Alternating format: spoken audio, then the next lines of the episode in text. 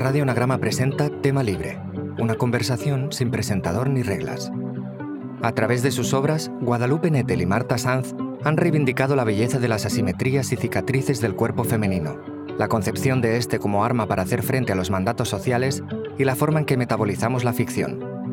En esta charla, ambas escritoras reflexionarán sobre el cuerpo como vehículo para escribir autobiografías, sobre su representación en la narrativa y sobre las posibilidades sanadoras o destructoras de las palabras.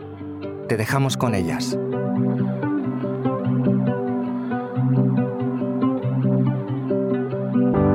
Hola Guadalupe, ¿cómo estás?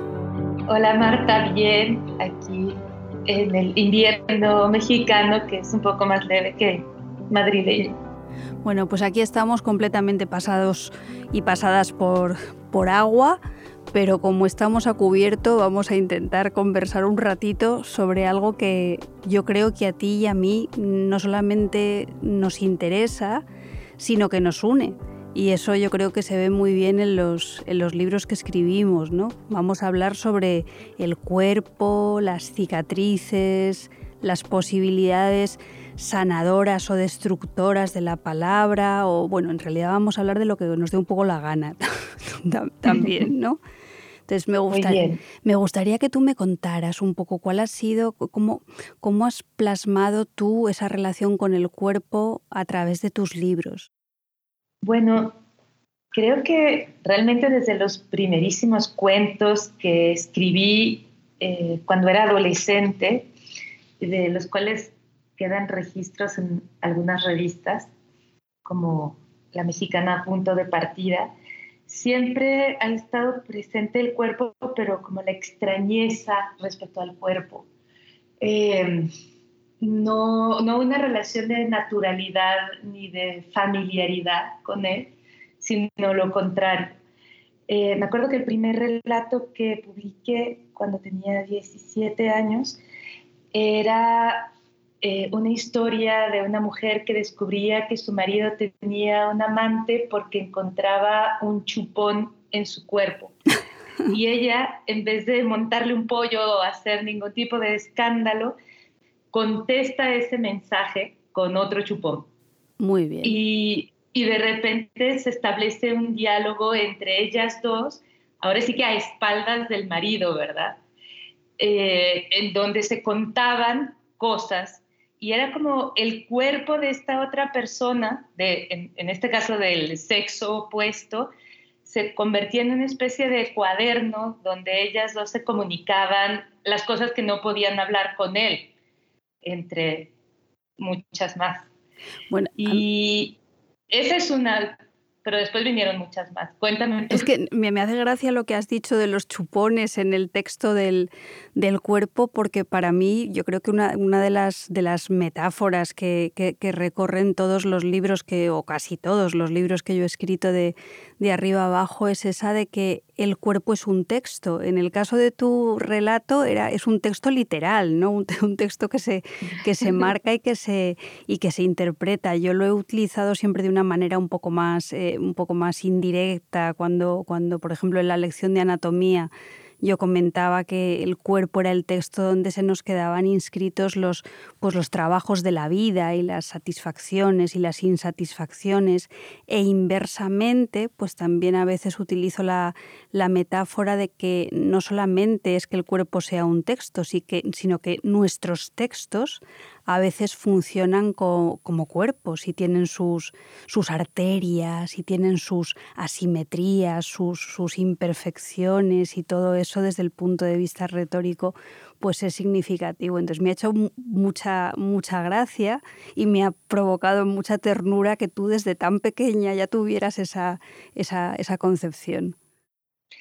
Sí, no, no, bueno, y también esto de las cicatrices que se van imprimiendo, ¿no? Por ejemplo, o sea, yo creo que al final de la vida de alguien siempre me imagino, cuando ves las fotos de las palmas de las manos de las, de las ancianas o ves a las ancianas mismas, hacia mi abuela, con unas palmas tan llenas de arrugas y de líneas, donde se supone que vemos la vida ¿no? en las palmas, pero creo que el cuerpo entero es así, todas a, mí se me ocurre, siempre he pensado que cada marca, cada mancha, cada cicatriz, cada surco que, que aparece ahí está significando algo.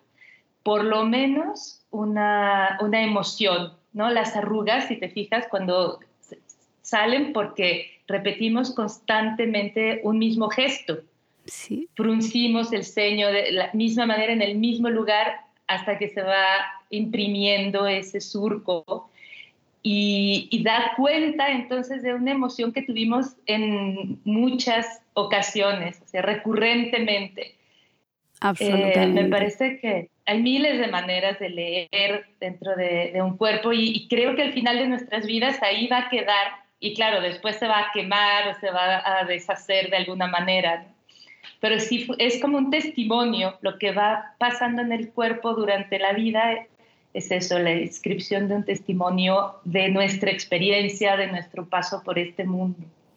Y, al, y, al, revés, creo que también los textos podríamos leerlos como si fuéramos quiromantes. Hay veces que los, que los textos escritos se pueden leer como las palmas de las manos. Los textos escritos tienen sus rastros y sus marcas y sus propias cicatrices que, que nosotras como, como lectoras podemos interpretar. Hay otra cosa que has dicho que a mí me interesa muchísimo, que es la concepción eh, del cuerpo como, como extrañeza y como algo ajeno y fíjate que yo creo que eso se relaciona mucho con, el hecho de ser mujeres, por lo menos en mi caso.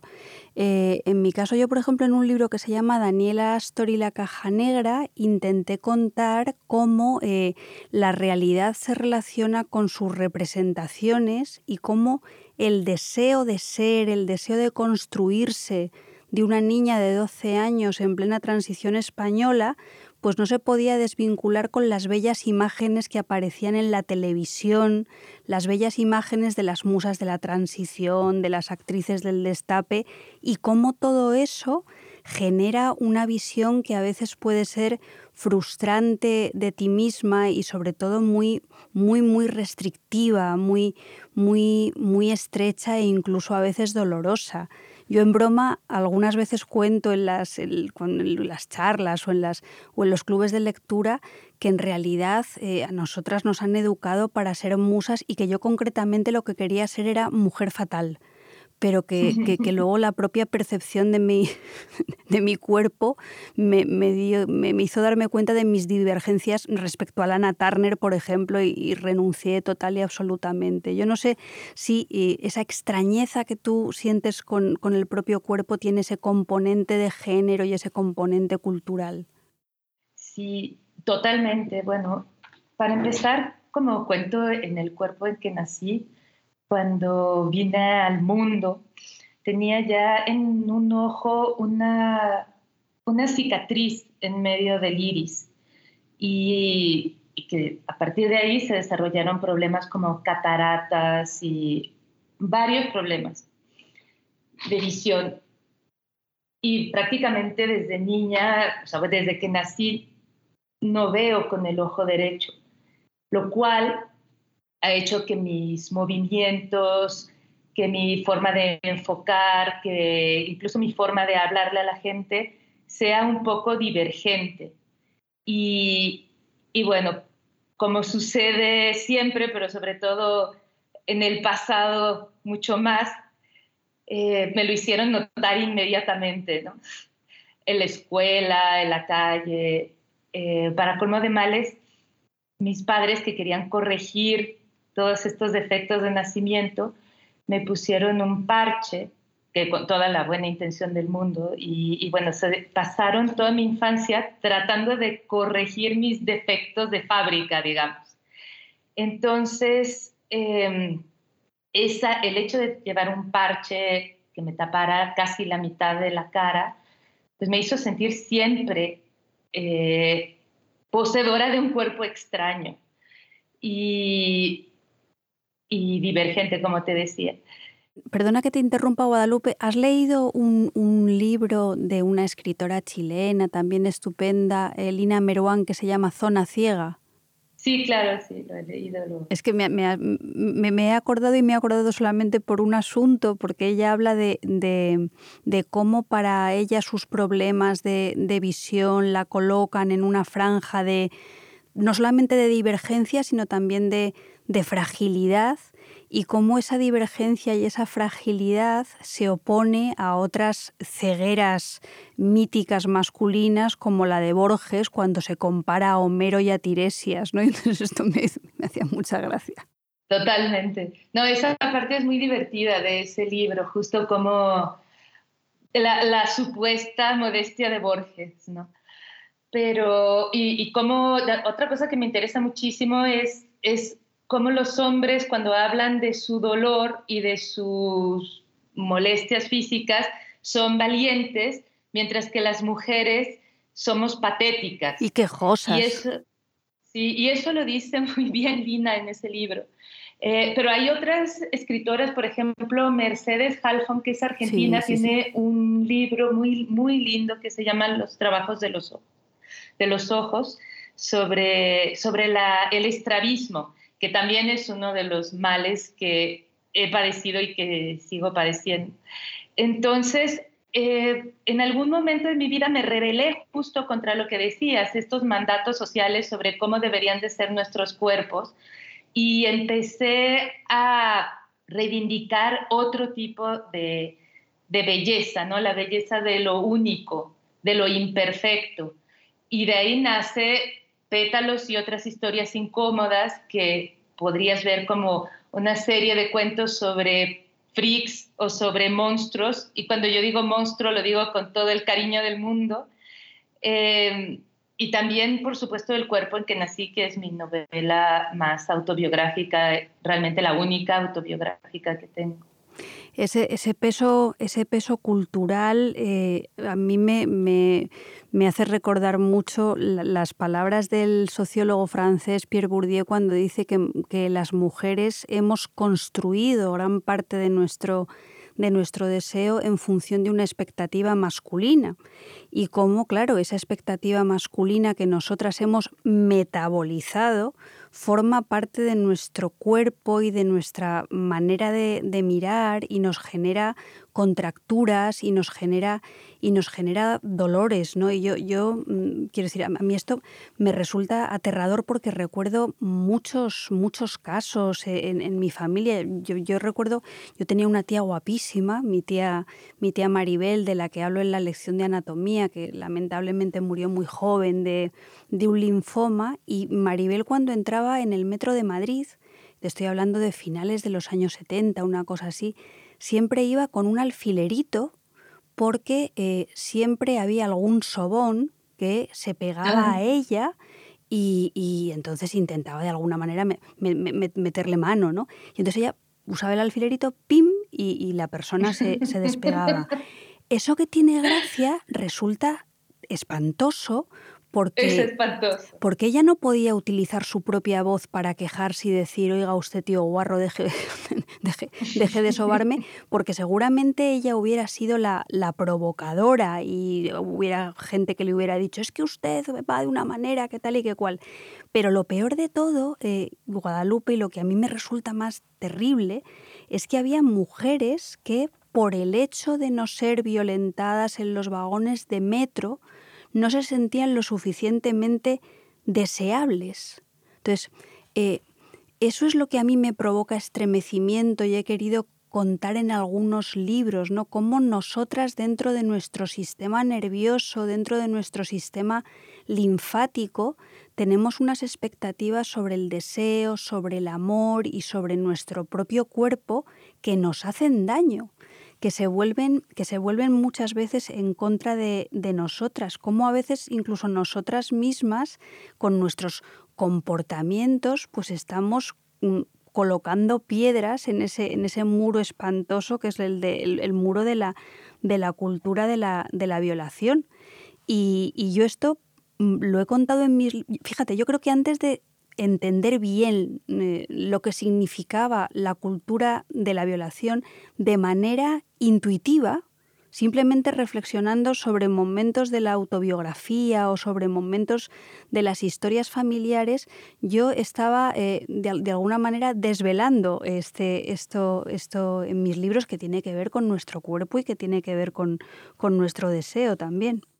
Sí, completamente. Bueno, cuando cuentas lo de tu tía Maribel, me hace gracia porque un alfiler es como lo más inofensivo del mundo, ¿no? Por suerte ya contamos con gas pimienta y cosas muchísimo más contundentes, eh, pero, pero esto ha sido gracias justamente a, que las mujeres nos hemos puesto las pilas y, y nos hemos unido para que la situación cambie. Yo creo que esto no es que la sociedad se haya suavizado, se haya vuelto más consciente solita, sino que ha sido una, muchos alfileritos eh, logran hacer de repente una descarga eléctrica. ¿no? Y, y, creo que hay, hay, textos increíbles acerca de eso.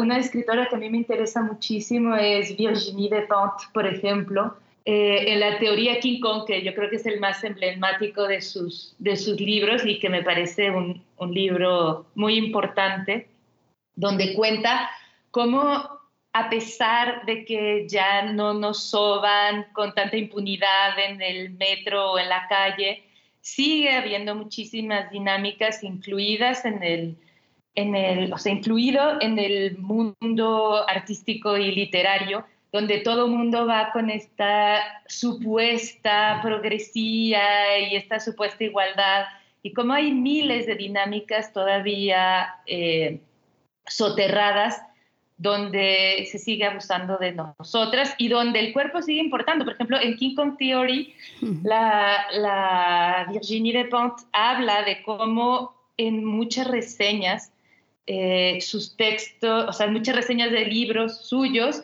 el, reseñista se permitía decir que era horrible la autora, ¿no? Como si esto importara. Y como no la invitaban a la televisión porque no iba a enseñar ningunas piernas lindas y bueno, hay muchos ejemplos así todavía. Otro texto que me parece muy importante es el Guaco Retrato, el, último libro de Gabriela Binder, que seguramente has leído, sí, sí, y que también habla de, de, cómo, sobre todo a nivel racial, ¿no? Que esto yo creo que pasa tanto en España como en América Latina, las personas que son un poco más oscuras siempre, por bellas que sean, han sido consideradas como una segunda categoría de, de belleza, ¿no? Mi abuela decía, me acuerdo y me horroriza cuando lo pienso, que una mujer indígena o una mujer negra eran muy guapas en su tipo. Ya, sí. De estas cosas hay, hay, a montones. Y, fíjate que, que, al hilo de lo que tú estás comentando, yo una, una de las cosas de las que me di cuenta cuando, cuando empezamos a ser explícitamente sensibles a todos estos asuntos es que si una echaba la vista atrás y eso, y, rememoraba y, hacía un ejercicio de introspección autobiográfica, siempre había algún episodio en su vida que en su momento no interpretó como un episodio de violencia y sin embargo lo era.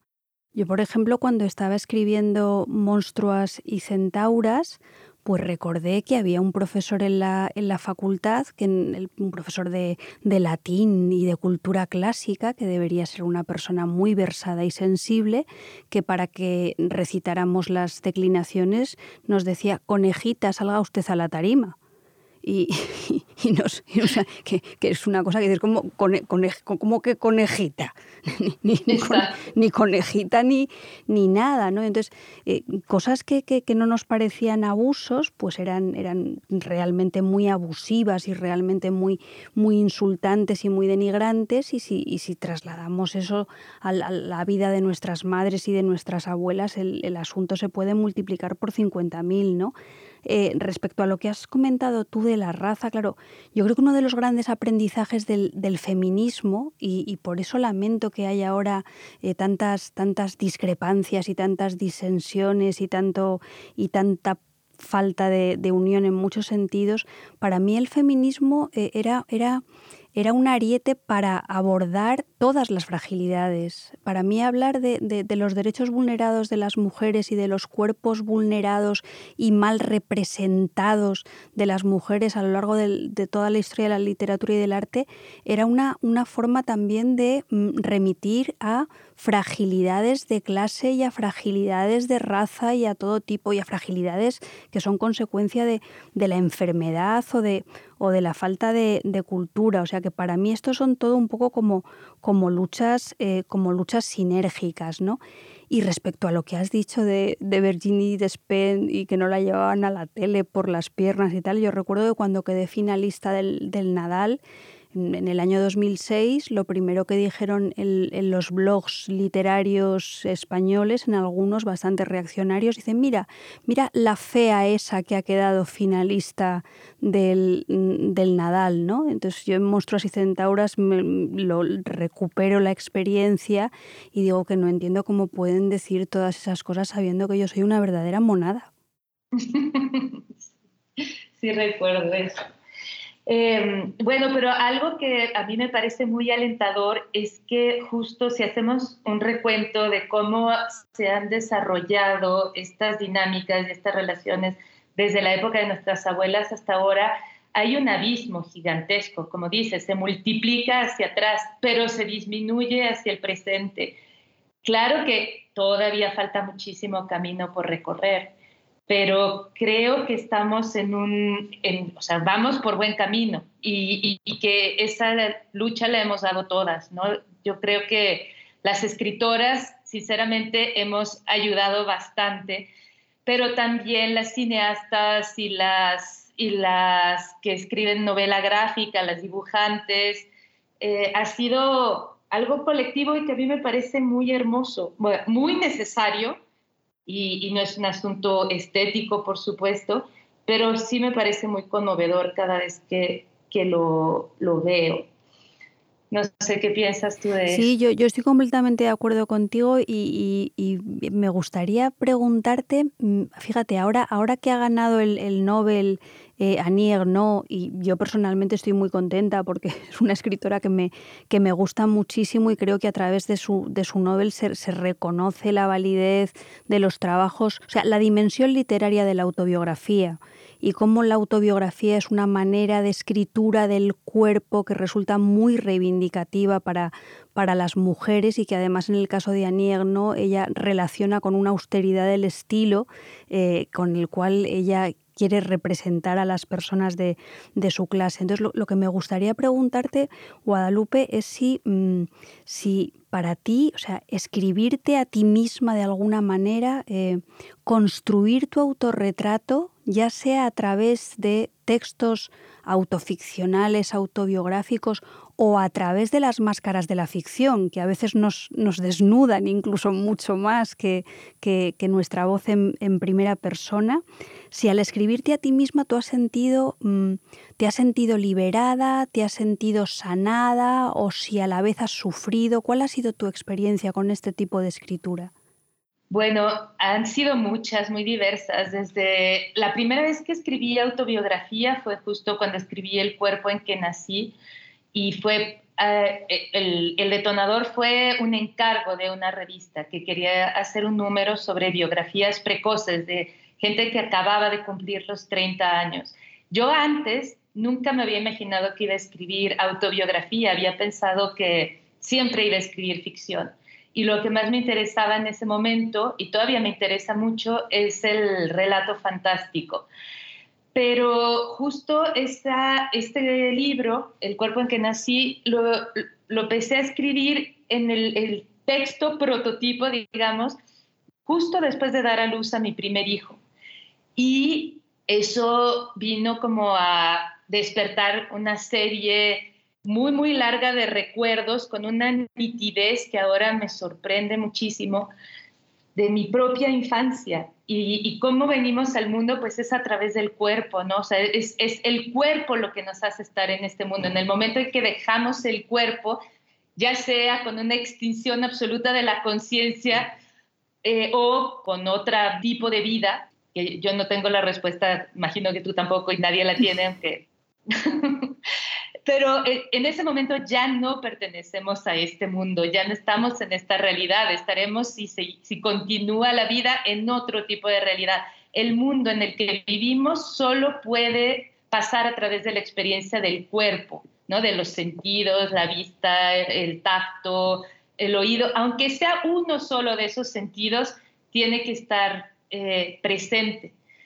Y, y, bueno, creo que esta reflexión fue lo que, lo que constituyó el hilo conductor de la escritura de ese texto que yo todavía no sabía si iba a ser una novela, una larga carta, un artículo de 50 páginas, pero fue siguiendo esa pista de el cuerpo me ha llevado a través de toda mi vida, el cuerpo como una especie de vehículo, eh, además de, como, de como pared en la cual vamos inscribiendo toda nuestra experiencia, fue lo que hizo que, que me, que pudiera escribir autobiografía. Y después tuve, una, o sea, no podía salir de ese modo autobiográfico.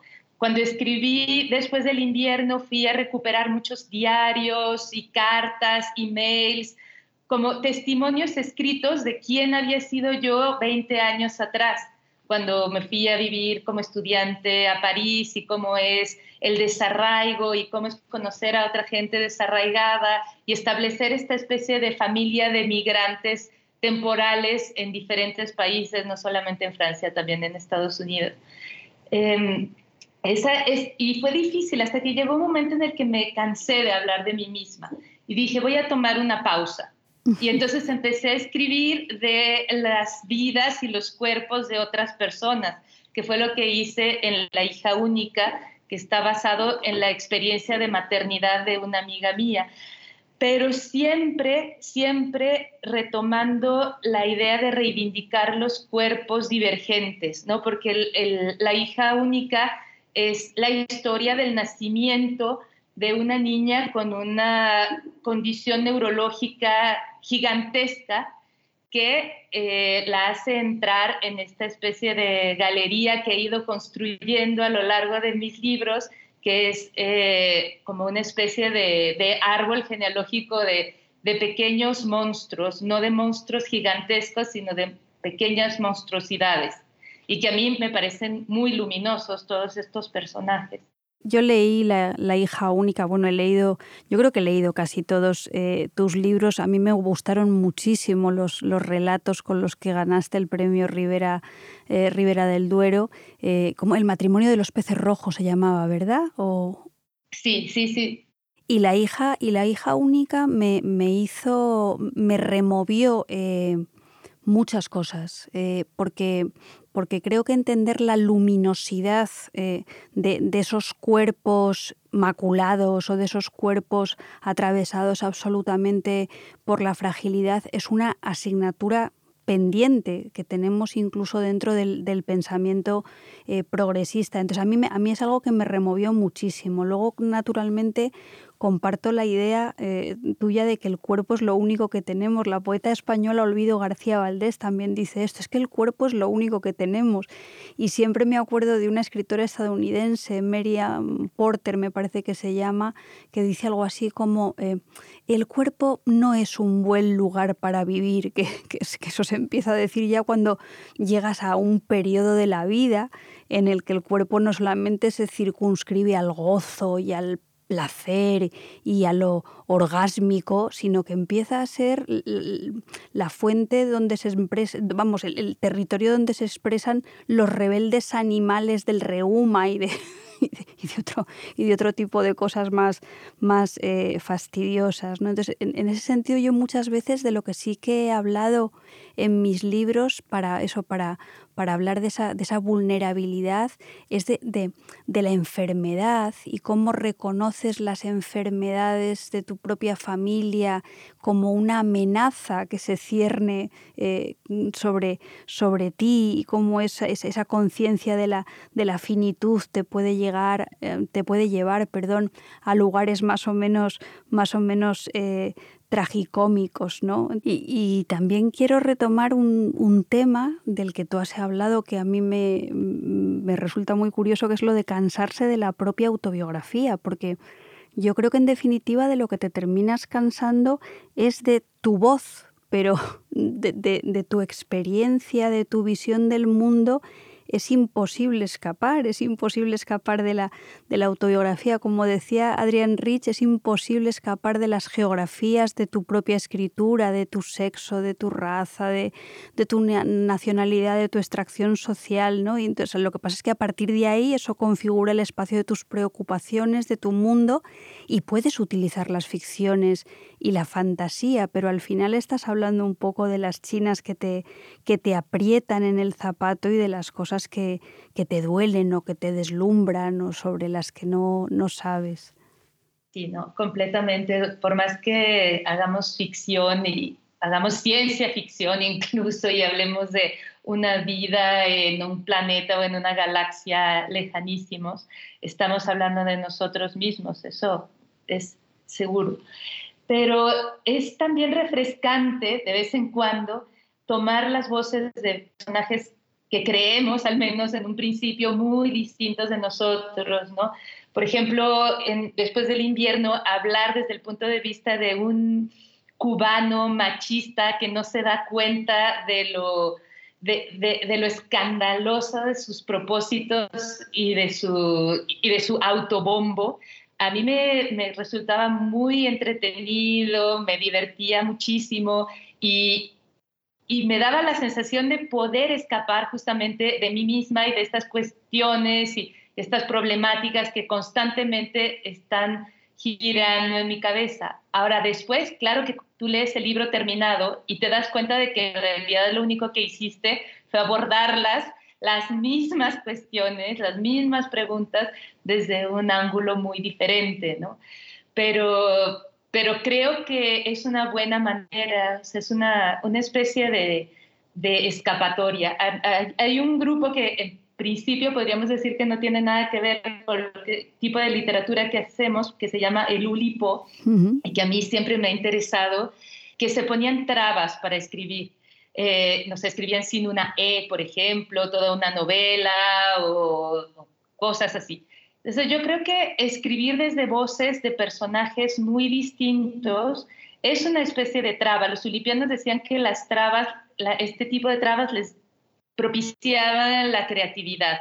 O sea, tener un obstáculo que evitar o que sortear hacían que su cerebro, su creatividad se fuera por caminos insospechados, muy distintos del caminito que siempre tomamos. Y creo que para mí escribir desde la voz... Eh, ancianos, hombres o mujeres de otra ciudad, de japonés, de matrimonios japoneses o de lo que sea, hace que pueda abordar estas preguntas sin fastidiarme, ¿sabes? Sin, sin sentir que es algo machacón y repetitivo.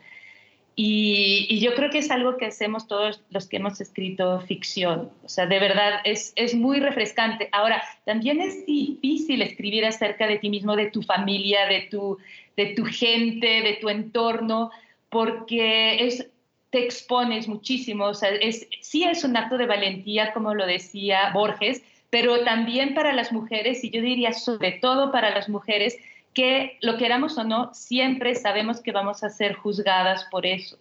Entonces, eh, no, no es fácil estarse exponiendo de esa manera y creo que también es muy válido tomarse descansos y decir en este momento no quiero hablar de mis heridas de forma tan directa o de, o de mis vergüenzas o de mis insatisfacciones, ¿no?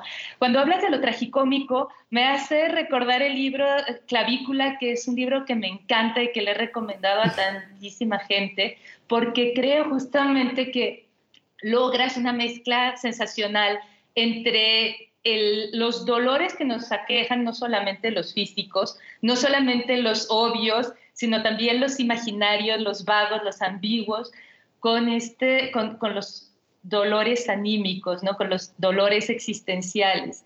Y, una mezcla de eso con lo cómico que resultamos tanto para nosotras mismas como para el mundo a veces. me gustaría que me, contaras un poquito de ese libro, de su cocina, porque de verdad que es un libro que me encanta. Bueno, ahora has dicho tantísimas cosas, Guadalupe, aparte de, agradecerte lo, que, lo que has dicho de, clavícula, que, que, es que mm, no sé muy bien por dónde, por dónde empezar. En primer lugar, decirte que, estoy absolutamente de acuerdo contigo en que además la invención, eh, la invención literaria, nos sirve para entender y la invención literaria pasa por meternos en la piel de otro de otros personajes que al mismo tiempo se están metiendo dentro de nuestra piel para abrirnos los ojos, pero que yo creo que también la invención literaria pasa por algo que tú has comentado que tiene que ver con el trabajo de Ulipo, que es eh, la invención lingüística, o sea, entender que la primera, el primer, la primera herramienta para la invención literaria es la de la combinación de las palabras, la, de, la del propio lenguaje que se superpone a los referentes de la realidad y convierte la realidad en algo, en algo completamente distinto. A mí me interesa muchísimo el trabajo, el trabajo de Queneau y el trabajo de, de Perec, o sea, me parecen maravillosos porque jugando con el lenguaje de una manera aparentemente intrascendente, le dan un valor maravilloso, ¿no? Luego, respecto a lo que, eh, a lo que decías de, clavícula, mm, antes, antes de, hablar de clavícula, me he acordado de dos escritoras. Una es María Ángeles Naval, que es una, docente de la Universidad de Zaragoza, que habla de autocorpografías. Yo creo que en clavícula hago un poco una autocorpografía.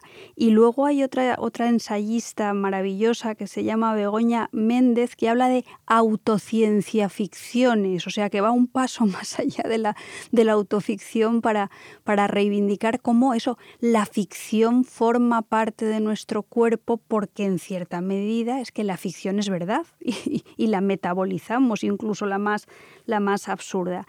Yo Clavícula es un libro y, esto enlaza con lo que estábamos comentando al principio, que yo escribí para salvarme, Guadalupe. Yo, yo, Clavícula es un libro que yo escribí para mm, poner orden a un dolor que despertó en mí todos los miedos que un ser humano podía tener. ¿no? A mí me empezó a doler la, la, clavícula y eso despertó el miedo a la enfermedad, el miedo, el miedo a la muerte, el miedo a todas mis fragilidades, el miedo a la orfandad, el miedo al, al, abandono sentimental, el miedo a no tener una vejez aseadita por, problemas económicos relacionados con las precariedades que a veces sufrimos quienes nos dedicamos al, al oficio de, de escribir. ¿no? Entonces, yo cuando escribía clavícula mm, sentí eso, que no podía separar mi dolor físico de mi dolor psíquico, de mi dolor social, eh, social y económico, y también entendí lo que comentábamos al principio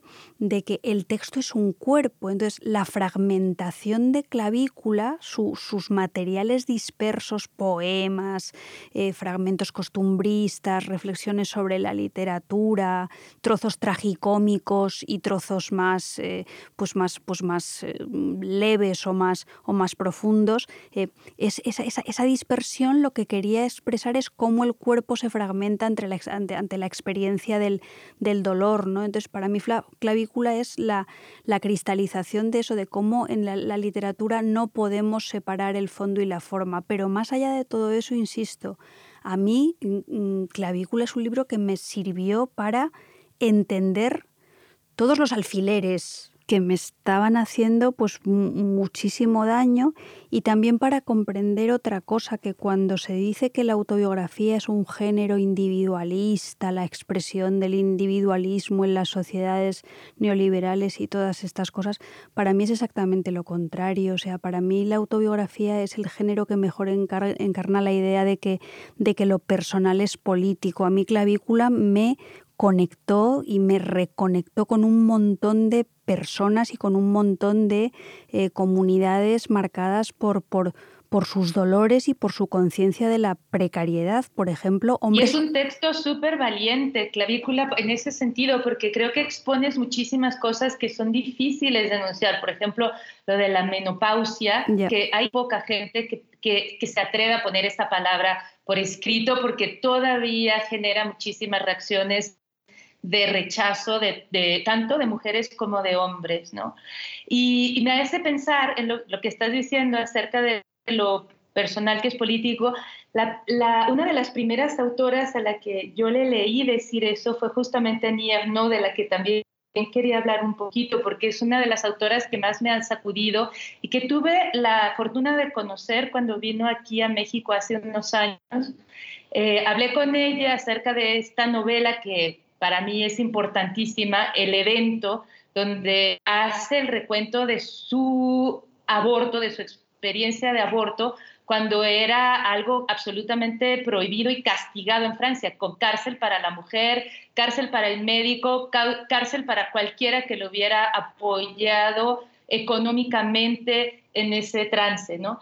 Eh, ella lo dice así, tal cual, en los años 60, y, y, me contó que cuando ella publicó ese libro, la crítica decía, a nadie le interesan esas historias de señora. O sea, como señora como un, como un peyorativo, ¿no? en, francés era de bonne femme, no sé cómo se traduce eso, pero de, de maruja, creo. Sí, sí. Sería.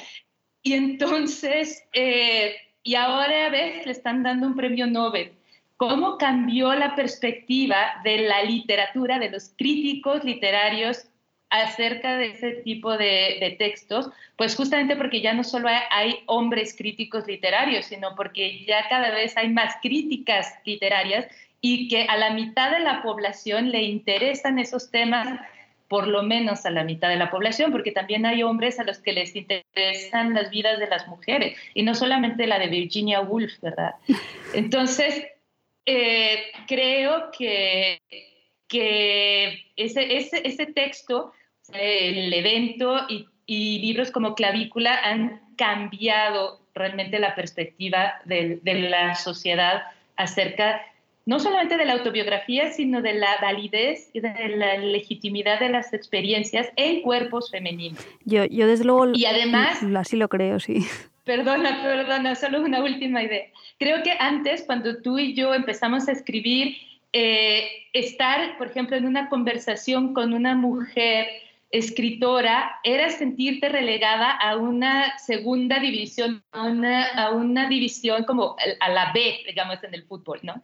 Y ahora es todo un honor poder hablar entre nosotras y poder decir, eh, este tipo de, de, autoras me interesan y me interesan más que muchos señores que están escribiendo en este momento, porque no encuentro que tengan nada de ruptura ni nada ni nada novedoso que decir.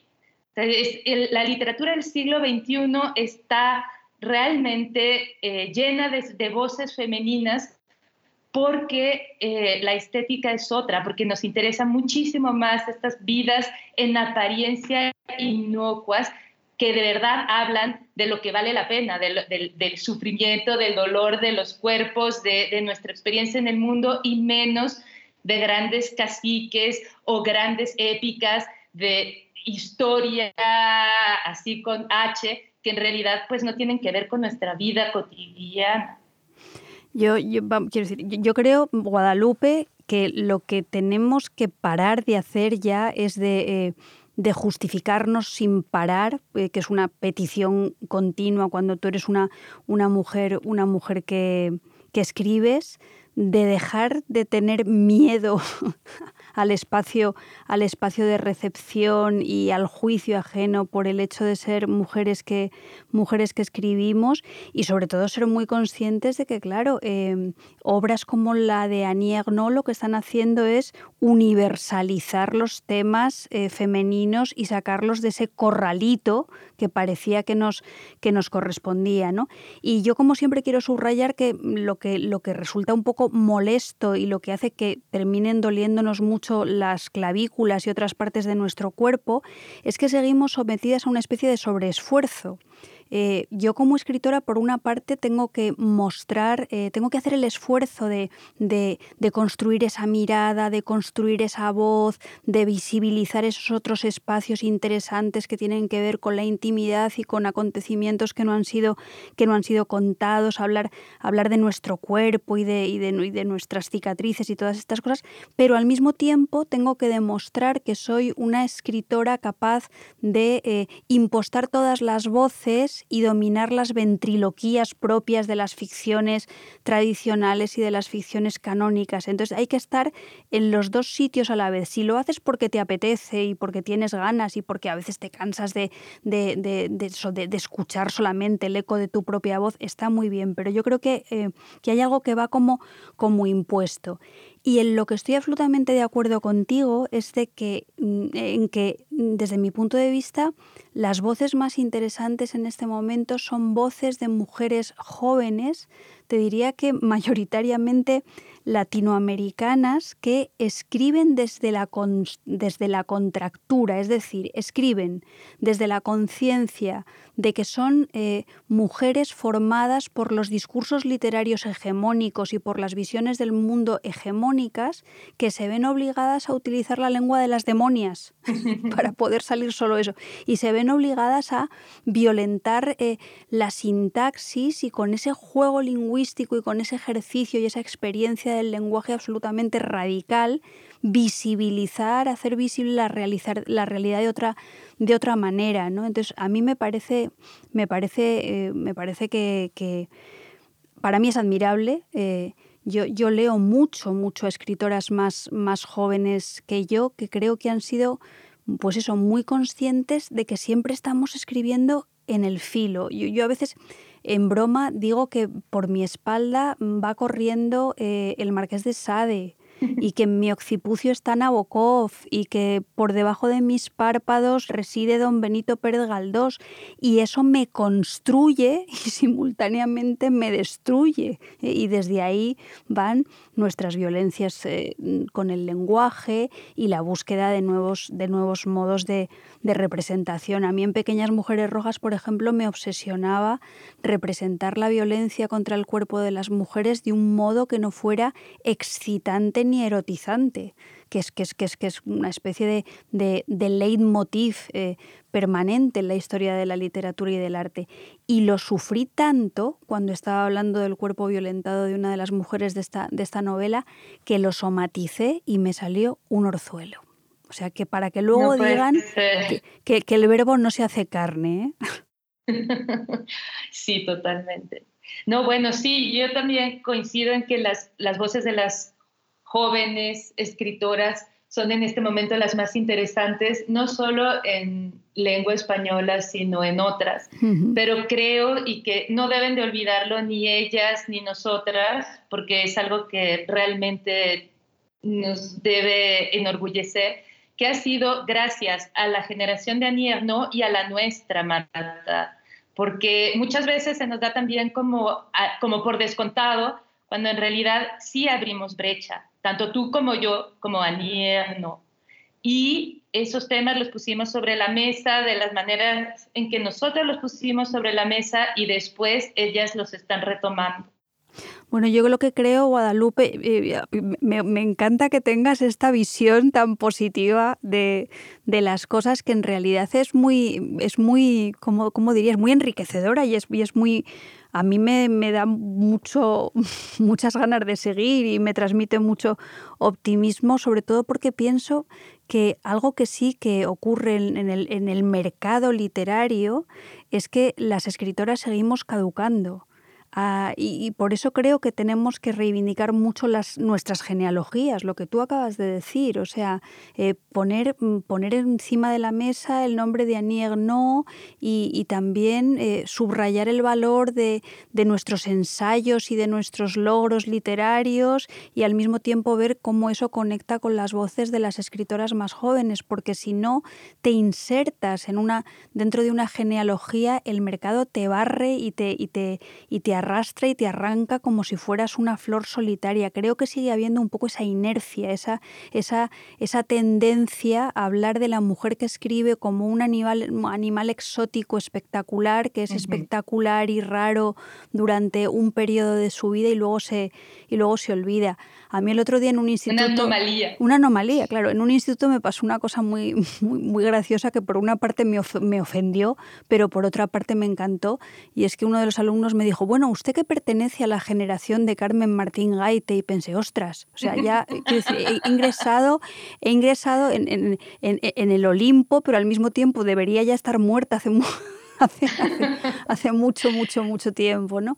Pero es cierto ese sentimiento. Hay un proyecto que a mí me gusta mucho, que lo pusieron en marcha páginas de espuma con, con libros UNAM, aquí la, la, Universidad de México, eh, que tienen que ver con rescatar escritoras olvidadas o no publicadas o ignoradas en su momento, pero cuyo valor literario es indiscutible se llama Vindictas, justamente. Ah, sí, sí, bueno. Y, y son, y son o sea, muchos libros, realmente es impresionante, o sea, conmueve que hayan tomado esta, este trabajo tan grande de ir a rescatar a todas escritoras. Al mismo tiempo, da escalofrío pensar que mujeres con tantísimo talento no fueron leídas en su momento y probablemente no lo vayan a hacer ahora.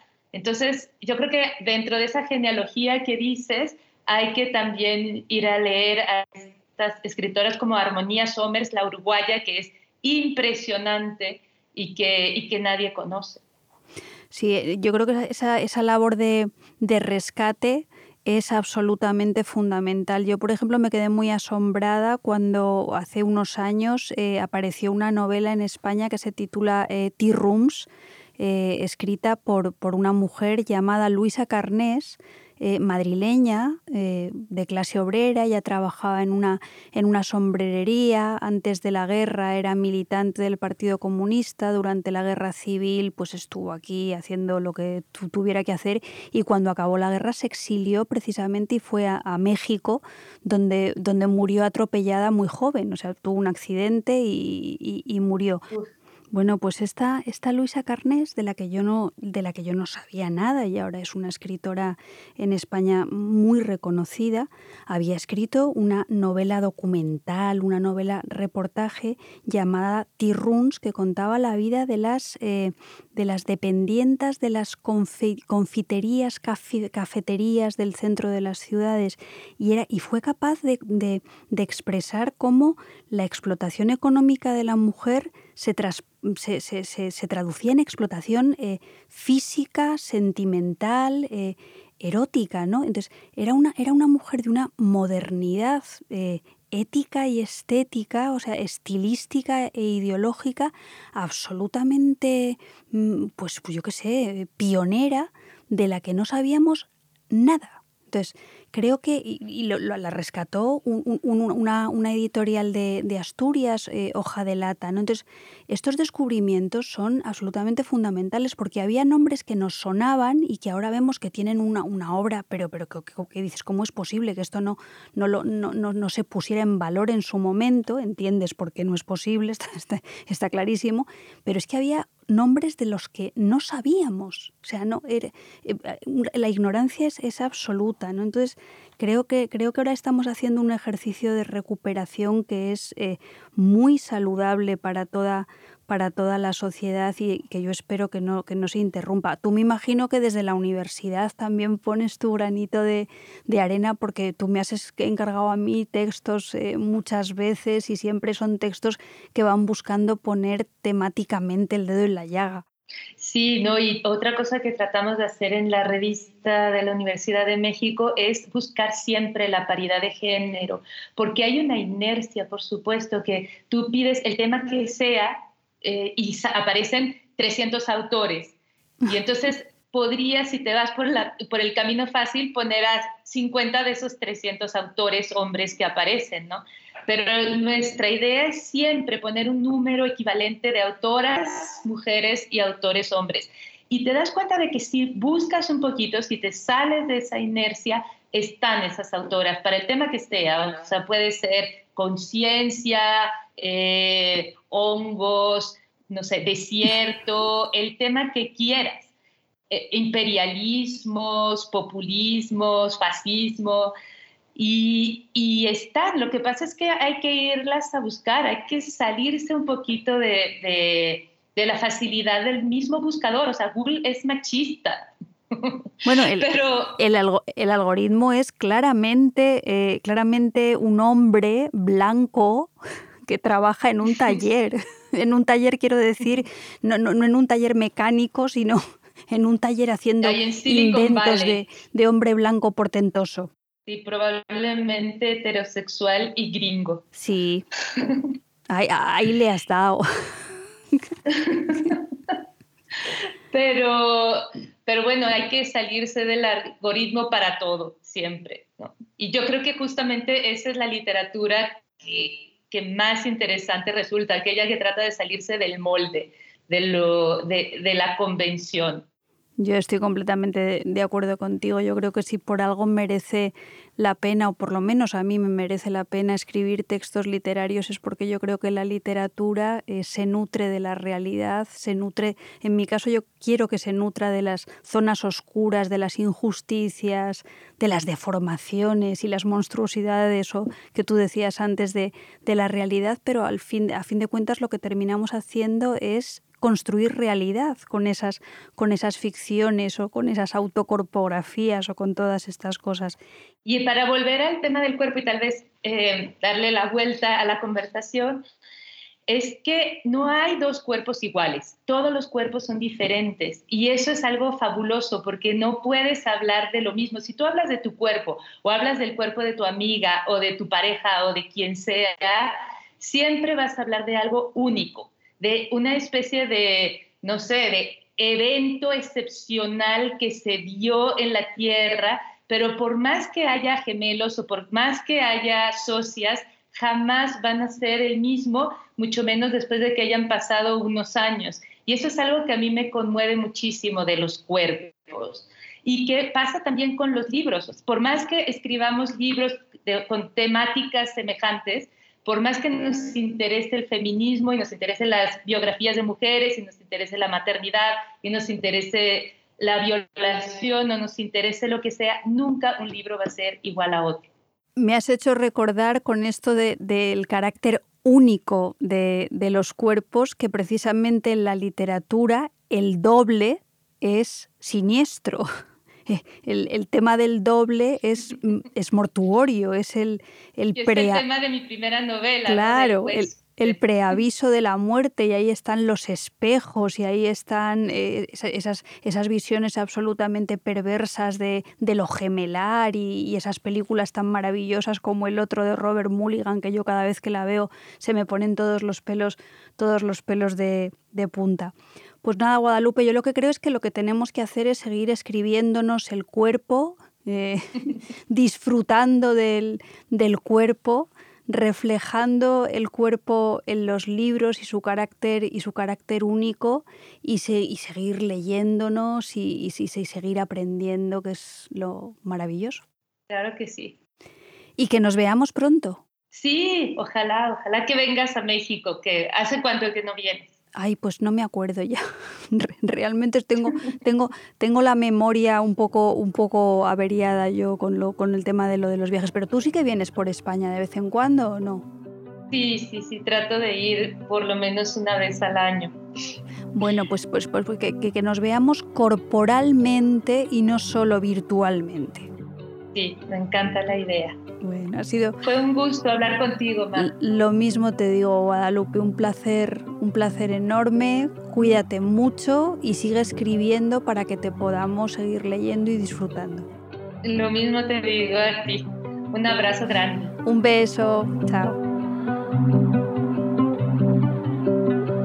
Gracias por escucharnos.